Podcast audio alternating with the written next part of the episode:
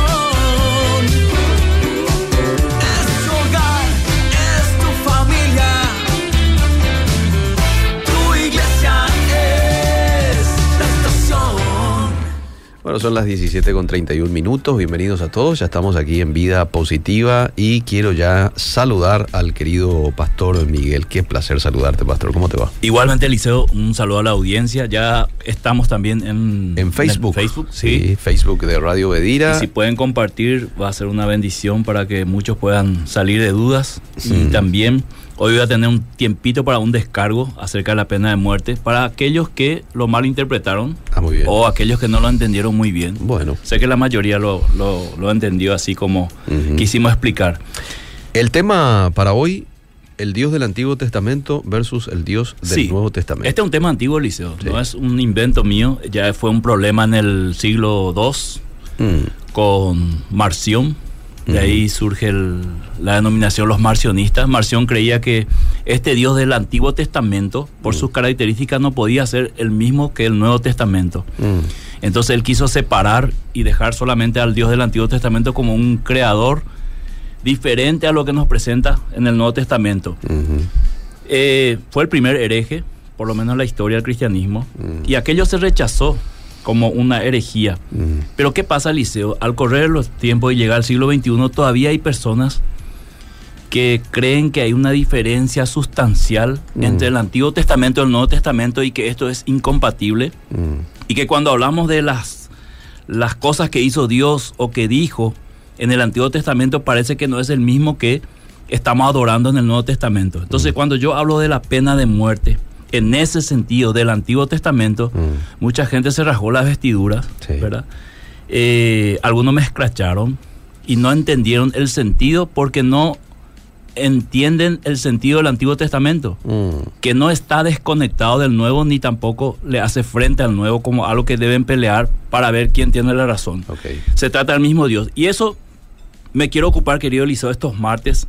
Hoy voy a hacer una introducción general para que la gente pueda entender hacia dónde vamos y después voy a ir tratando temas. Porque ¿qué pasa, Eliseo? Mm. Cuando alguien te dice, ¿cómo, ¿cómo yo leí Dios mandó matar a un bebé en el vientre de su madre? Ese Mm. es el Dios que vos decís que me ama Mm, que vos decís que, que envió a su hijo para morir por mí. Sí, es el mismo Dios. mm.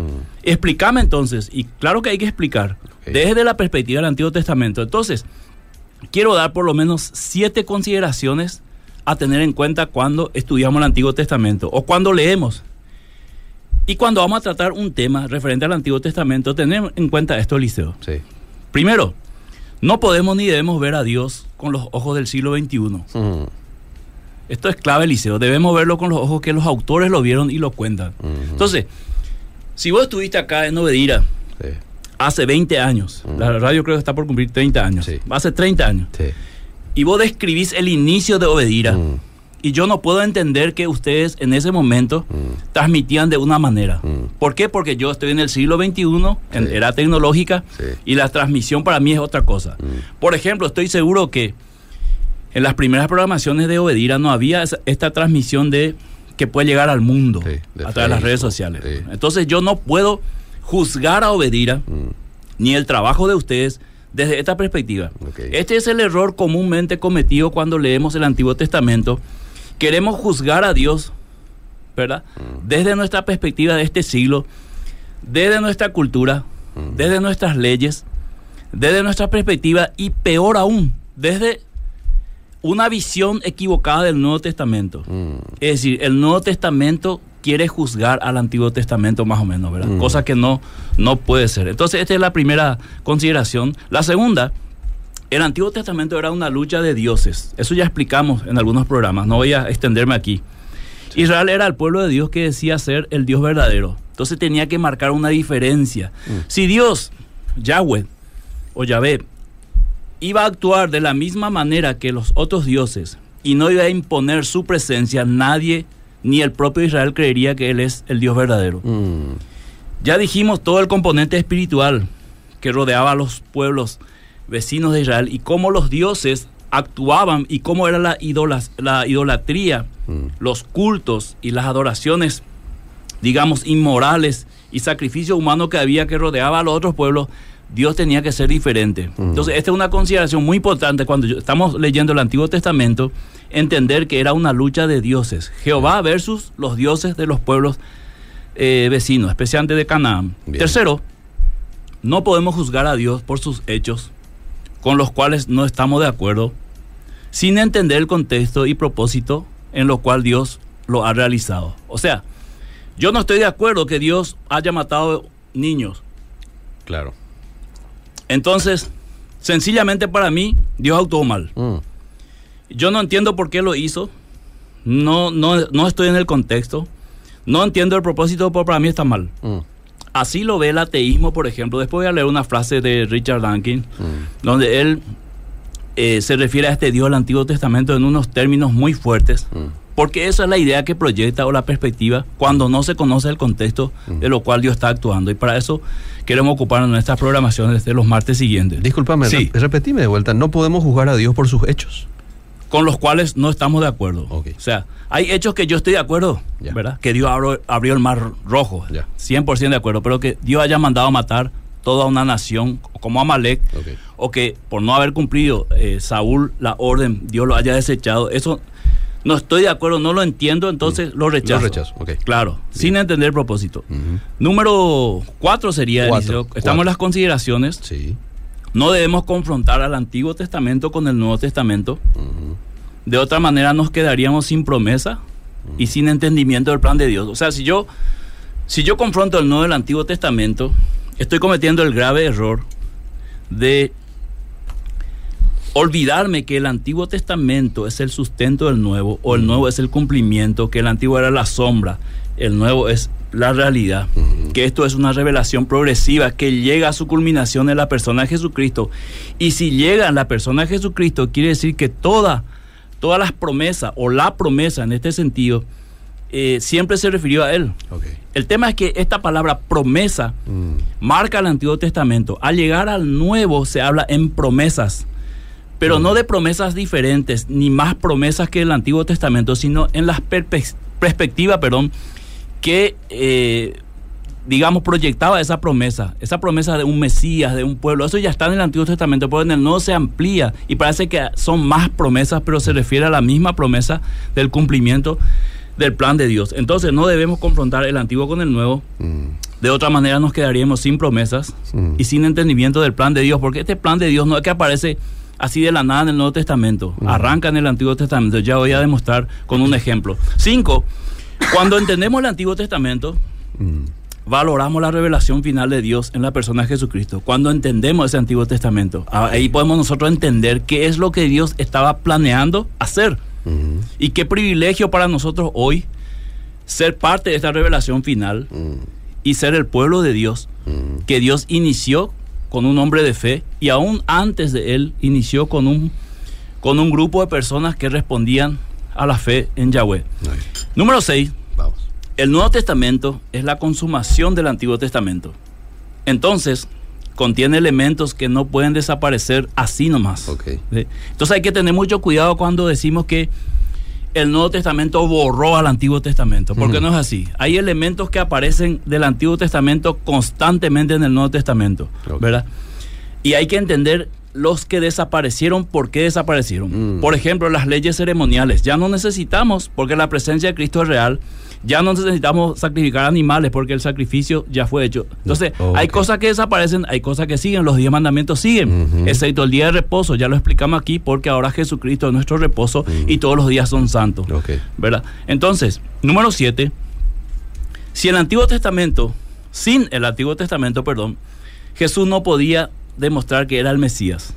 Él Sí. necesitaba del Antiguo Testamento, de las promesas para decir, yo soy ese que los profetas anunciaron. Ni tampoco los apóstoles podrían poner el fundamento de la fe cristiana sin el Antiguo Testamento. Y aquí quiero dar dos ejemplos. Te pido que leas Lucas 24-44 mientras me tomo un cafecito al liceo. Sí. Está muy bien. Me vine con un sueño, no sé por qué. ¿En serio? Pero- Manejé aquí ya en- de memoria. Ah, muy bien. Este Ah, cafecito me va a levantar. No, ese le va a levantar. Sí. Un buen café. Lucas 24, 44. Sí, está hablando Jesús ahí. Y les dijo, estas son las palabras que os hablé estando aún con vosotros, que era necesario que se cumpliese todo lo que está escrito de mí en la ley de Moisés, en los profetas y en los salmos. Sencillamente, ley, Mm. profeta y salmo, en pocas palabras Jesús está diciendo sé lo que se dice de mí en todo el Antiguo Testamento. ¿Verdad? Sí. Entonces, sin el Antiguo Testamento, él no podría demostrar que él es el Mesías. Ahora, segunda Timoteo 3:15, un versículo muy conocido, pero que es muy profundo. Segunda de Timoteo 3:15. 3:15. Voy rápidamente al pasaje y dice, y que desde la niñez has sabido las sagradas escrituras, las cuales te pueden hacer sabio para la salvación por la fe que es en Cristo Jesús. ¿A cuál escritura se refiere Pablo si el Nuevo Testamento todavía no estaba así como lo tenemos nosotros hoy? Y al antiguo. Claro, al- claro, al a la formación de. Timoteo en base a la Torá, Sí, al Antiguo Testamento. sí. Entonces, claramente nos muestra que el Antiguo Testamento es muy importante para el Nuevo Mm. y el Nuevo aún más es mucho más importante para validar el Antiguo Testamento. Ujú. Concluyendo esto, eh, querido Eliseo, podríamos arrancar nosotros para ver este Dios del Nuevo Testamento que se presenta un Dios amoroso, Mm. si es el mismo del Antiguo Testamento, Mm. o este Dios cruel del Antiguo Testamento también es cruel en el Nuevo Testamento. Voy Mm. a demostrar esto, Eliseo. Eh, si Dios cambió o no cambió, si es el mismo, Mm. pero tenemos que arrancar desde el inicio para entender este hilo del estudio bíblico y de la historia de la salvación. Mm. Tenemos que ir a Génesis en la creación. Mm. Y te pido que leas Génesis 3.15 y vamos a hacer algunas observaciones importantes cuando nos encontramos con pasajes difíciles como lo- los que acabo de mencionar, Mm. porque Dios mandó matar niños, por ejemplo. Ok.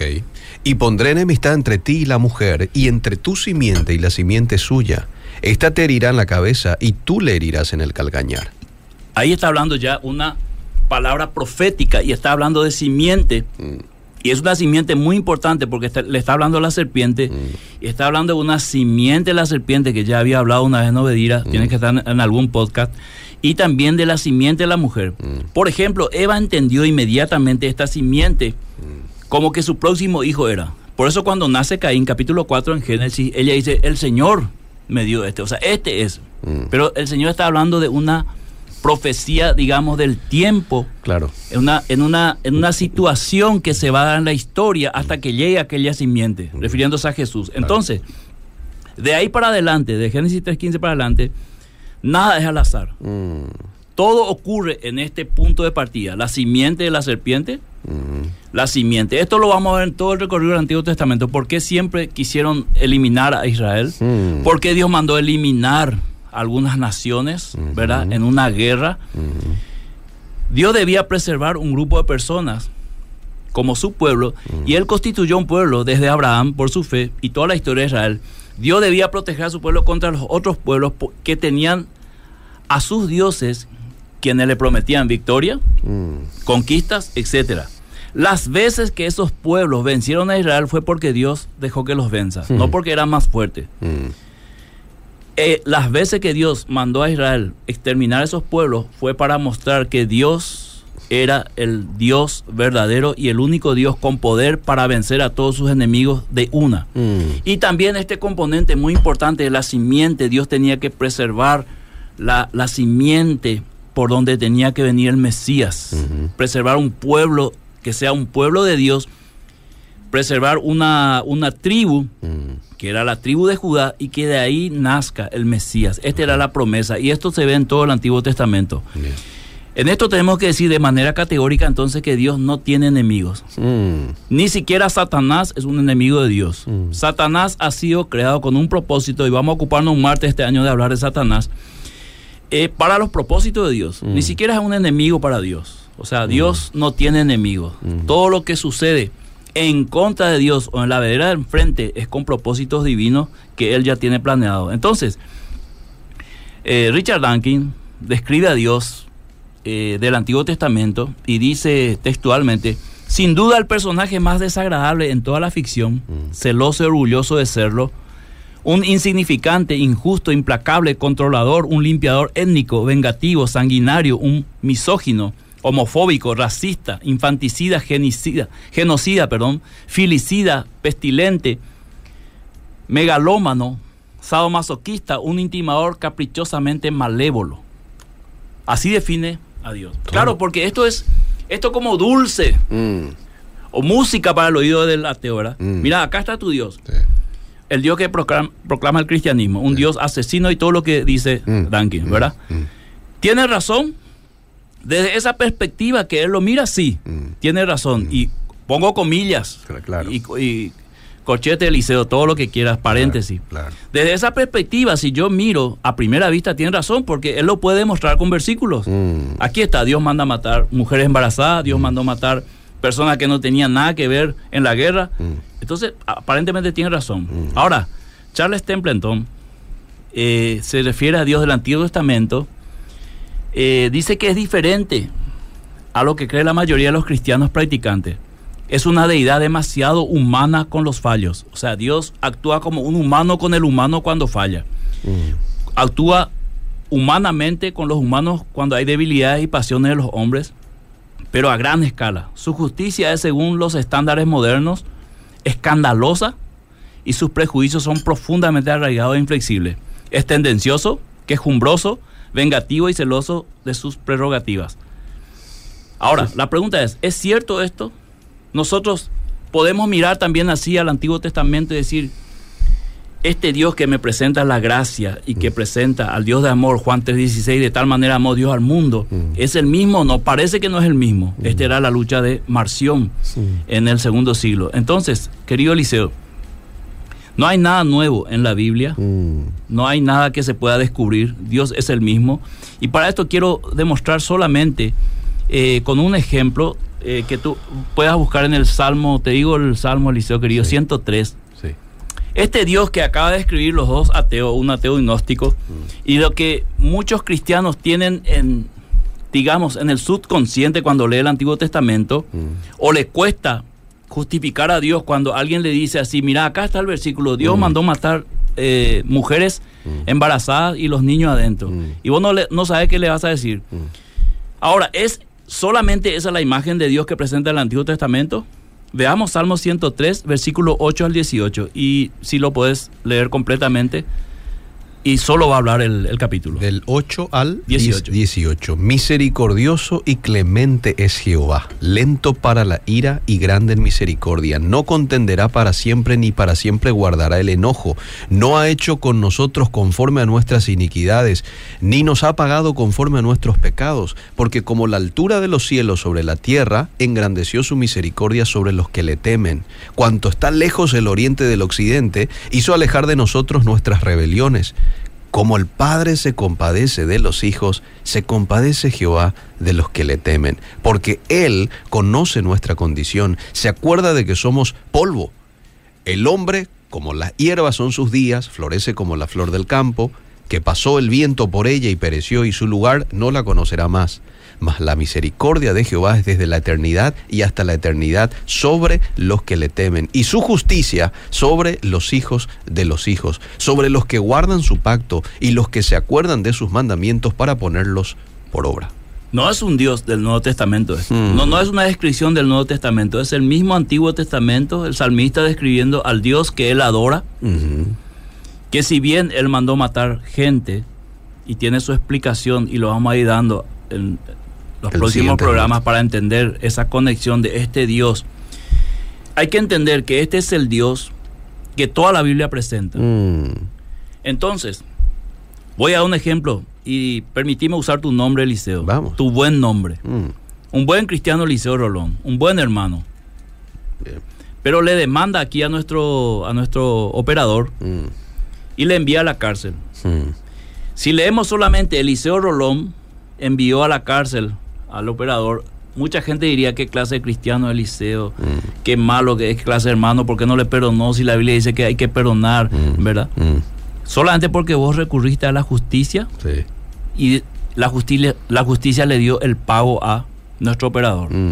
Bueno, esta justicia que Dios hace con matando gente es la justicia que Él impuso. Entonces yo injusto, Miguel Gil, y cualquier hombre, desde mi injusticia, ¿cómo voy a juzgar a Dios?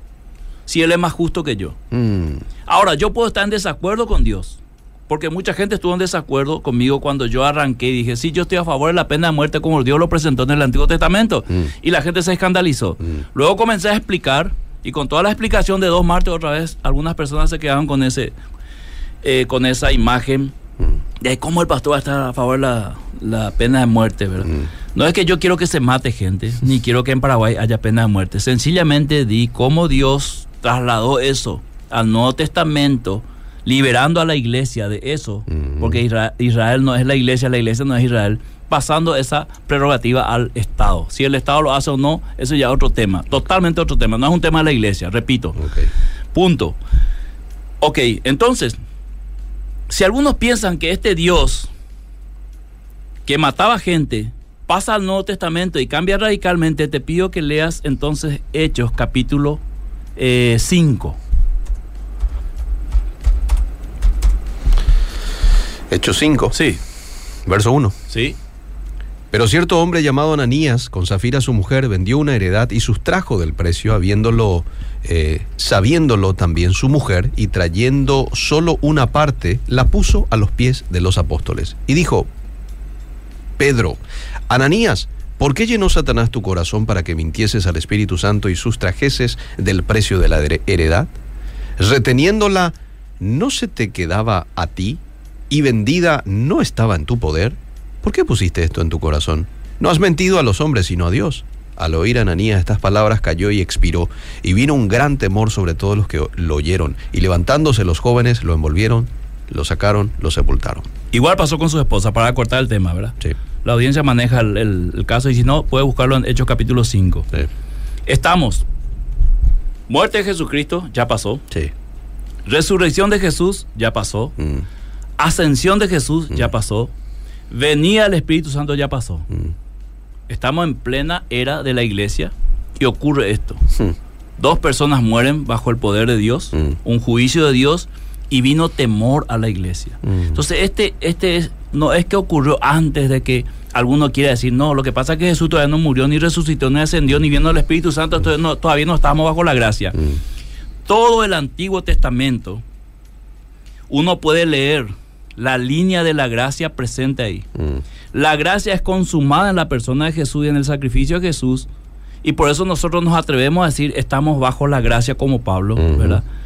Entonces, pero no es que la gracia desaparecía, no es que Dios nunca actuó con gracia en el Antiguo Testamento, actuaba con gracia. Entonces, con estos dos ejemplos yo puedo demostrar, Eliseo, que Dios no ha cambiado. Mm. Y voy a parar aquí como una introducción para escuchar a la audiencia, responder preguntas y después profundizar más sobre este Dios del Antiguo y Nuevo Testamento y en qué condiciones pasa el Antiguo a formar parte del Nuevo y viceversa. Aquí alguien quiere saber si usted se puede referir un poquito más a eso que dijo hace un momento de pelea de los dioses desde el inicio. Todo un programa hablé, dos programas hablé de Sí, eso. sí. Hemos, hemos hablado. Parte de la Torre de Babel cuando se divide, eh, digamos, las naciones Mm. y Dios decide tomar a Israel como su hijo. Mm, ¿verdad? Y deja a las naciones a, a merced del mal, digamos. mm, Y ahí surgen los dioses a quienes adoraban las otras naciones. mm, Y en esa adoración movido por una por un ente espiritual quiere rescatar a Israel o contaminar a Israel y esa es la batalla de todo el Antiguo Testamento. Sí. Hasta hoy esa es la batalla del cristiano, ¿verdad? Bueno, dice, cuando el rey César mandó asesinar a todos los recién nacidos, ya era el Nuevo Testamento, y aún así Dios permitió que mueran tantos inocentes para que se salve solo su hijo. No, esa es una perspectiva errada. Di- Disculpame, querido Un oyente. poco egoísta el Dios No, del Nuevo no. Testamento, dice. De ninguna manera. Quien manda matar a los niños no es Dios. Fue una decisión de Herodes. Claro, porque él estaba celoso y... La misma cosa ocurrió en Egipto, Sí, ¿verdad? sí, Cuando Faraón mandó matar a todos los niños para que no se multipliquen los, los israelitas. sí, sí. Y por, un, por una providencia de Dios, un plan de Dios, Moisés se salva y comienza una historia. sí. Bueno, así también el ángel avisa a María, Mm, ¿verdad? mm. Lo mismo ocurrió con los cristianos en la persecución eh, del imperio romano y también los judíos. Muchos se salvaron. Mm. Jesús, yendo a Mateo 24, que no es un tema ahora escatológico, pero Jesús anunció a los judíos lo que se venía y todos aquellos que escucharon y obedecieron las palabras de Jesús se salvaron porque salieron antes de que se fuera destruido Jerusalén en el año 70. Ajá, Entonces, no es un tema que Dios mató. Dios, porque si él, si el oyente quiere demostrarme por el Nuevo Testamento que Dios mandó matar, tiene que mostrarme el versículo donde Dios ordena a Herodes que mande matar. Hmm, No así en el Nuevo Testamento donde ordena a Saúl matar, que es diferente. En el antiguo. En el Antiguo Testamento, perdón. Muy bien, bendiciones. Pastor, tendrá toda la razón. Sos un teólogo, pero ahora en estos tiempos tenemos que orar por nuestra nación. Y más que hay mucha necesidad. Y Catuta veo, pastores. Estamos orándolo. ¿verdad? Estamos orando y... Fíjate, le voy a decir algo al oyente en cuanto a la oración. Ah, El versículo en Romanos capítulo 13, donde Pablo dice que oremos por la autoridad, está en el contexto del imperio romano. Mm. Un imperio cruel, violento, sí, pero sí. que tenía cosas muy buenas. La famosa Pax Romana. ¿verdad? Contribuyó mucho a, a- a ese momento. La ley romana, ¿verdad? Entonces, aún en ese contexto, habiendo injusticia y habiendo crueldad dentro del imperio, el manejo del imperio, aún así Pablo ordenó a los cristianos, oren por las autoridades. Sí. De la misma manera, nosotros conocemos nuestro país, Mm, sabemos que hay corrupción, que la justicia está medio dudosa, pero aún así nosotros debemos orar. Pero ¿qué es lo que debemos orar? mm. Cuando él me dice, ya orar la de país, ¿qué es lo que vamos a orar? ¿Sabe que yo oro, Eliseo? Con toda humildad y sinceridad digo, que Dios ponga jueces sin temor y justos en la justicia. Mm, Eso yo pido para mi país, Amén. ¿verdad? Que Dios ponga senadores y diputados que miren el bien del país mm. y que sigamos viviendo, como dice Pablo, quieta y reposadamente. Nos conviene que haya congresistas o el Poder Judicial, el Poder Legislativo, que hayan personas que puedan dirigir bien la nación. Esa es nuestra oración, Tal ¿verdad? cual. Aunque el Imperio Romano fue dirigido por Nerón, por un loco, Mm. bajo él muere Pablo, Sí. pero aún así Pablo nunca dijo, ahora revérense en la iglesia, Mm. dejen de orar y salgan a manifestarse. No, él sigan orando, es todo, todo es plan de Dios. Mm. Yo creo que la muerte de Pablo de esa manera, la muerte de Pedro, la muerte de Santiago, se demostró que aún a pesar de eso, la iglesia tenía claro su misión. Mm. Aún no paró, fue más y creció más y más y más. Y así fue a lo largo de la historia del cristianismo. Mm. Y mira cuántos años pasaron y la iglesia Pasó 21 siglos y la iglesia está. sigue creciendo. Sigue y va a seguir creciendo. Sí, así A es. pesar de todo. ¿Y qué hay de Ananías y Zafira? ¿Por qué Dios le mató al instante? Si ya estaba en el nuevo pacto, el nuevo pacto ya era, dice. Buena pregunta. Son las preguntas que no son tan fáciles de responder como decir fue esto, ¿verdad? Mm, Pero sin duda que esa palabra que viene después que vos leíste, Mm. y sobrevino temor, mm, ese es muy importante, Eliseo. Probablemente, esto ya es una inferencia mía, es una opinión mía, sí. probablemente si no hubiese esa, esa muerte, no hubiese ese grado de temor de ver esto es serio. Es cierto. ¿verdad? Sí, sí. Y la- porque la iglesia es serio. No, nosotros no podemos jugar en la iglesia. O sea, Mm. nosotros no podemos, no podemos presentarnos de la misma manera que el mundo y decir, somos el pueblo de Dios, somos la luz, somos la sal, y la iglesia está llena de corrupción. ¿Quién nos va a creer? Mm. Entonces, algún lado se tiene que sentir que Dios ajustó algo para que tomemos en serio, Bien, ¿verdad? bien, muy bien. Buenas tardes, mis hermanos, excelente. El tema que están tocando está muy bueno. Los estamos escuchando con mis hijos aquí. Lorenzo Aguirre desde Río Primero, Córdoba, Argentina. Un abrazo. Saludo a la gente de Córdoba. Bueno, desde Villa Elisa también están en plena sintonía. Gracias, Pastor, por tocar estos temas. Voy a los mensajes del Facebook, a, ver, ver. qué encontramos por allí. Buenas tardes, bendiciones. En Apocalipsis mueren dos tercios de la población. Bueno, ese es el comentario que he dejado aquí. No Sí. sé si quiere agregar algo más, escríbame. Bueno, eh, para aquellos que dicen que Dios fue cruel en el Antiguo Testamento y leen Apocalipsis se van a asustar, ¿verdad? Es cierto. Eh, ya estamos en el Nuevo Sí. Testamento y al final de la historia. Ahora, siempre hemos dicho que Apocalipsis tiene un lenguaje eh, apocalíptico, una literatura apocalíptica que tiene su forma de interpretar. Yo no puedo, hay cosas que no puedo interpretar literalmente, ¿verdad? Eh, hay mucho simbolismo en Apocalipsis, ya lo dijimos varias veces, Sí. así que hay que leer con cuidado Apocalipsis y entenderlo de su contexto también. Siglo I, ¿verdad? Sí, ¿A qué se refiere Juan? ¿Verdad? bien. Dice él que, refiriéndose a la bestia, ustedes saben, Sí. el número de hombres, ustedes saben. Sí. Nosotros lo que no sabemos. Mm, sí, sí, sí. Ellos manejaban. Cuando Sí. recibieron esa, ese mensaje, ellos identificaron Claro. perfectamente. Eh, Claro. Ahí está. Bueno, eh, dice. Si nosotros supiéramos, no hubiese tantas escuelas escatológicas o posturas escatológicas. Cierto. En Proverbios 16, 17 dice que Jehová aborrece a los que derraman sangre inocente. Sí. Pero vemos en Éxodo 11 a Dios matando a los primogénitos de Egipto. Sí. Y en 1 Samuel 15 vemos a Dios ordenando a matar a los niños de Amalek, Sí. que evidentemente eran inocentes, pastor. Vamos a hablar de eso, la, Eliseo. la pregunta es, ¿qué es lo que hace que cuando Dios mata o manda matar a unos niños inocentes, eso deje de ser malo? Le, Porque, le- le respondo así a, a- te, te termino aquí, porque es Dios el que lo está haciendo Sí. o es Dios el que lo está mandando. Sí. Pablo se refiere a esa, a esa clase de preguntas en el Nuevo Testamento diciendo, ¿quién es el barro para contender con el alfarero? Hmm, ¿Verdad? sí, O sea, yo, nadie discute, por ejemplo, ¿por qué Dios entregó a su hijo teniendo millares de ángeles? Nadie discute eso. Mm. Todos agradecemos a él. mm, Pero queremos discutir aquellas cosas que desde nuestra perspectiva sí, está mal. Por eso di las siete consideraciones, ¿te acuerdas, Liceo? Sí. Antes de iniciar, Sí. porque va a surgir esta clase de preguntas y vamos a llegar a eso. mm, Pero es Dios quien determina. hmm, El Dios justo, el Dios sabio, el Dios creador, el Dios que planifica antes, el Dios que conoce el futuro, Él lo hace. Cuando yo lo hago, va a cambiar totalmente las cosas. hmm. Eso hay que entender. No es el hombre cuando hace algo, es diferente que cuando Dios lo hace. En ese sentido, Dios ordena, Dios mata a los primogénitos. Y cuento un poco la historia para que el oyente se ubique en contexto del Antiguo Testamento. Sí. En Egipto, el faraón era Dios. Dios viene y le dice al faraón a través de Moisés, deja ir a mi pueblo para que me adore. Mm, El tipo dice, no, yo soy Dios aquí, aquí- de aquí nadie va a salir. mm, Vuelve una y otra vez. sí. Luego Dios tiene que demostrar a este Dios, a la vista de todos sus seguidores, Mm, que Él está pidiendo que su, a- buenamente mm, que envíe a su pueblo al desierto a adorarle. Mm. Y este Dios se niega. Cuando los judíos no salen, los israelitas no salen, todo Egipto dice, ese es nuestro, es más fuerte porque no le deja salir, ¿verdad?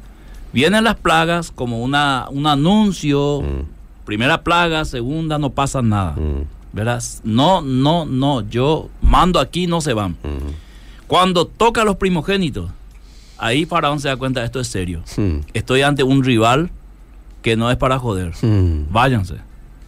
Rápido de aquí, ¿verdad? mm, Porque ya no había más nada que perder. Esto es difícil para nuestra mente finita y desde el siglo XXI, como dije, entenderlo. Qué Dios tan cruel. Mm, Cuando el salmista dice, Dios es lento en, la ira, grande misericordia, no hay como Él. Mm. Pero el hombre es como la flor, ah, desaparece.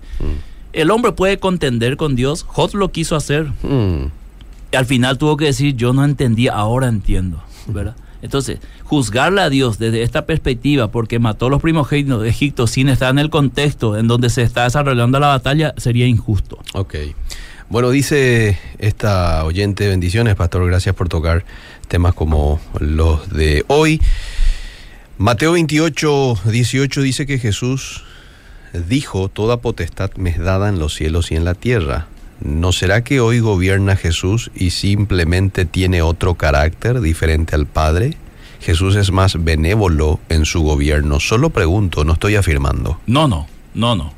Jesucristo es el mismo ayer, Antiguo Testamento, Ah, hoy, Nuevo Testamento y siempre. ok. Es que el carácter de Dios es misericordia, Eliseo, Mm, ¿verdad?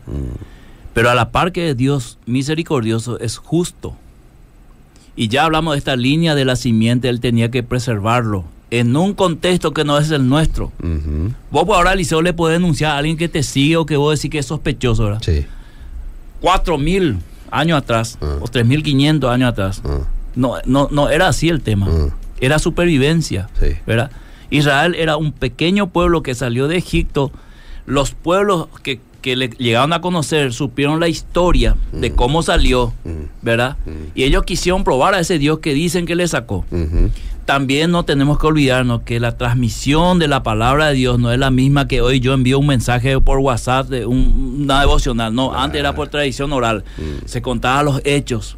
Que Dios, ¿verdad? A través de Elías venció a los profetas de Baal mm, que Dios venció a Amalek, que Saúl desobedeció a Dios y Dios le rechazó y puso a David. Todo eso era una cuestión oral y muy importante. Lo mismo pasa hoy. Pablo dice, la fe viene por el oír. Oír la palabra de Dios, lo que está escrito, las Mm. predicaciones. Entonces, Mm. no cambió ese sentido por el contexto, sí cambió. Y muchísimo. Bendiciones, hermano. Siempre les escucho los martes. Está muy interesante el estudio. Fausto dice: Buenas tardes, bendiciones, excelente el programa. Dios es el mismo ayer, hoy y por los, por los siglos. Miguel Riveros dice: Disculpen, pastores, eh, ¿Dios es un dictador? Eh, Venancio dice: Dios les bendiga. ¿Qué beneficio puede traer al país llevar nuevamente a la embajada paraguaya a Jerusalén?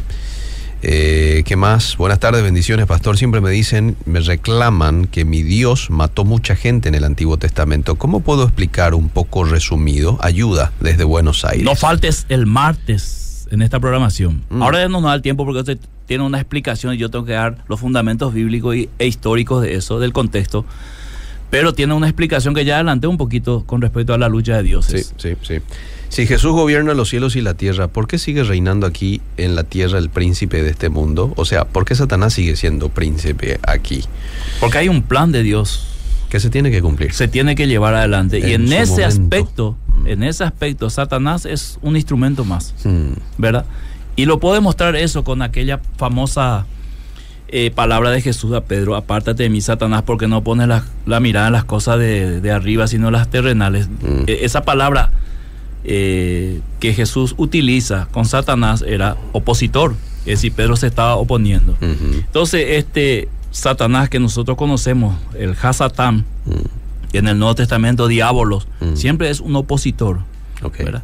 Ahora, ¿qué pasaría si no hay oposición, querido Eliseo? Ah, ¿verdad? La historia cambiaría. Totalmente. Es que nuestra mente es tan finita que nosotros queremos que todo entre una vez, Mm. pero para eso Dios nos da la palabra, la revelación progresiva. ¿Y qué es progresiva? Vos te levantás a la mañana, Eliseo, Mm. y ves el sol medio saliendo. Ahora venía a obedir, estaba viendo el sol entrando, Sí. color rojo. sí.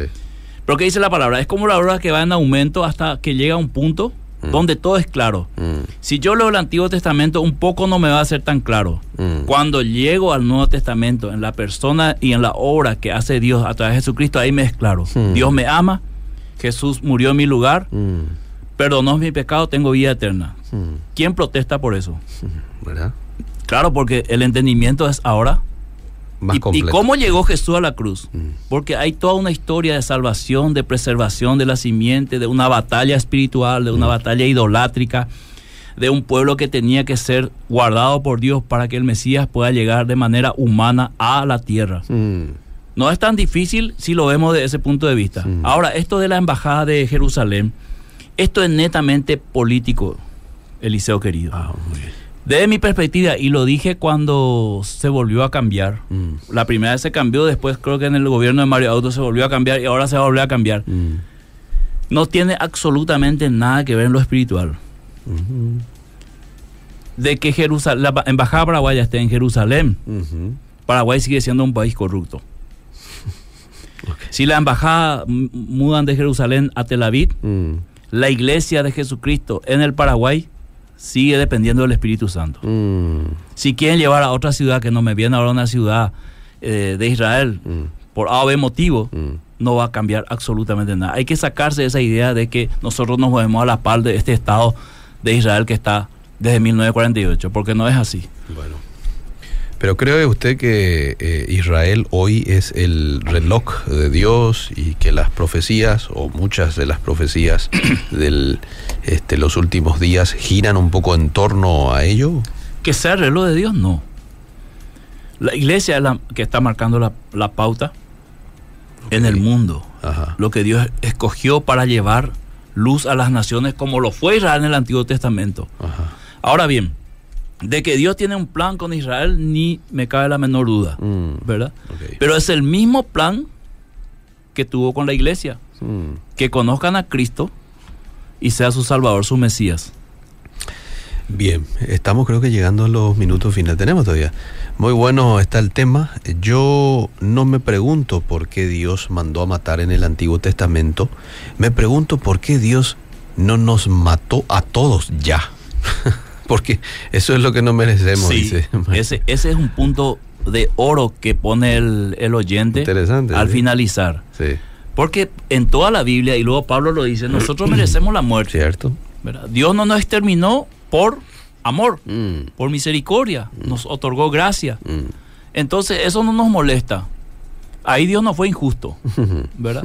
Porque nosotros lo vemos con nuestra perspectiva tan humana, ¿verdad? Y queremos juzgarle a Dios desde nuestra perspectiva. Bueno, bendiciones, excelente el programa como siempre, Pastor Miguel, Eliseo, dice Miriam, Mirta también saluda, interesante el estudio, este Fausto también, eh, Miguel Riveros, Venancio, Dios es misericordioso, qué bueno, así es nuestro Dios, gracias Pastor Miguel, qué buen tema.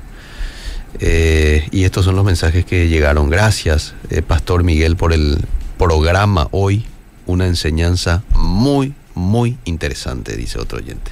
Eliseo querido, nos queda el próximo martes Sí. profundizar un poco estos temas y tratar de, vamos a decir, presentar defensa, aunque Dios no necesita defensa, eh, que siempre los ateos acusan a Dios de esto Mm. y aún los cristianos, como ya viste en algunos mensajes. Sí. Eh, y vamos a profundizar por qué Dios actuó así y por qué Dios no actúa hoy. O quizá Dios está actuando de la misma manera, Hmm, ¿verdad? Y podría Ya ser. demostré que en el Nuevo Testamento mandó dos personas Sí. directo al cielo, ¿verdad? Sí. Eh, Así que bueno, vamos a analizar con este con detenimiento. exactamente, con argumentos. Con argumentos. Y en el contexto en el cual sucedieron las cosas. Así que esté pendiente, el próximo martes volvemos, Dios mediante, desde las 17.30. Gracias, Pastor, por el tiempo. Hasta el próximo martes. Seguimos. Vida Positiva fue presentada por Iglesia La Estación. Te esperamos los sábados a las 19 horas Red Juvenil y los domingos 8.30 Culto Dominical.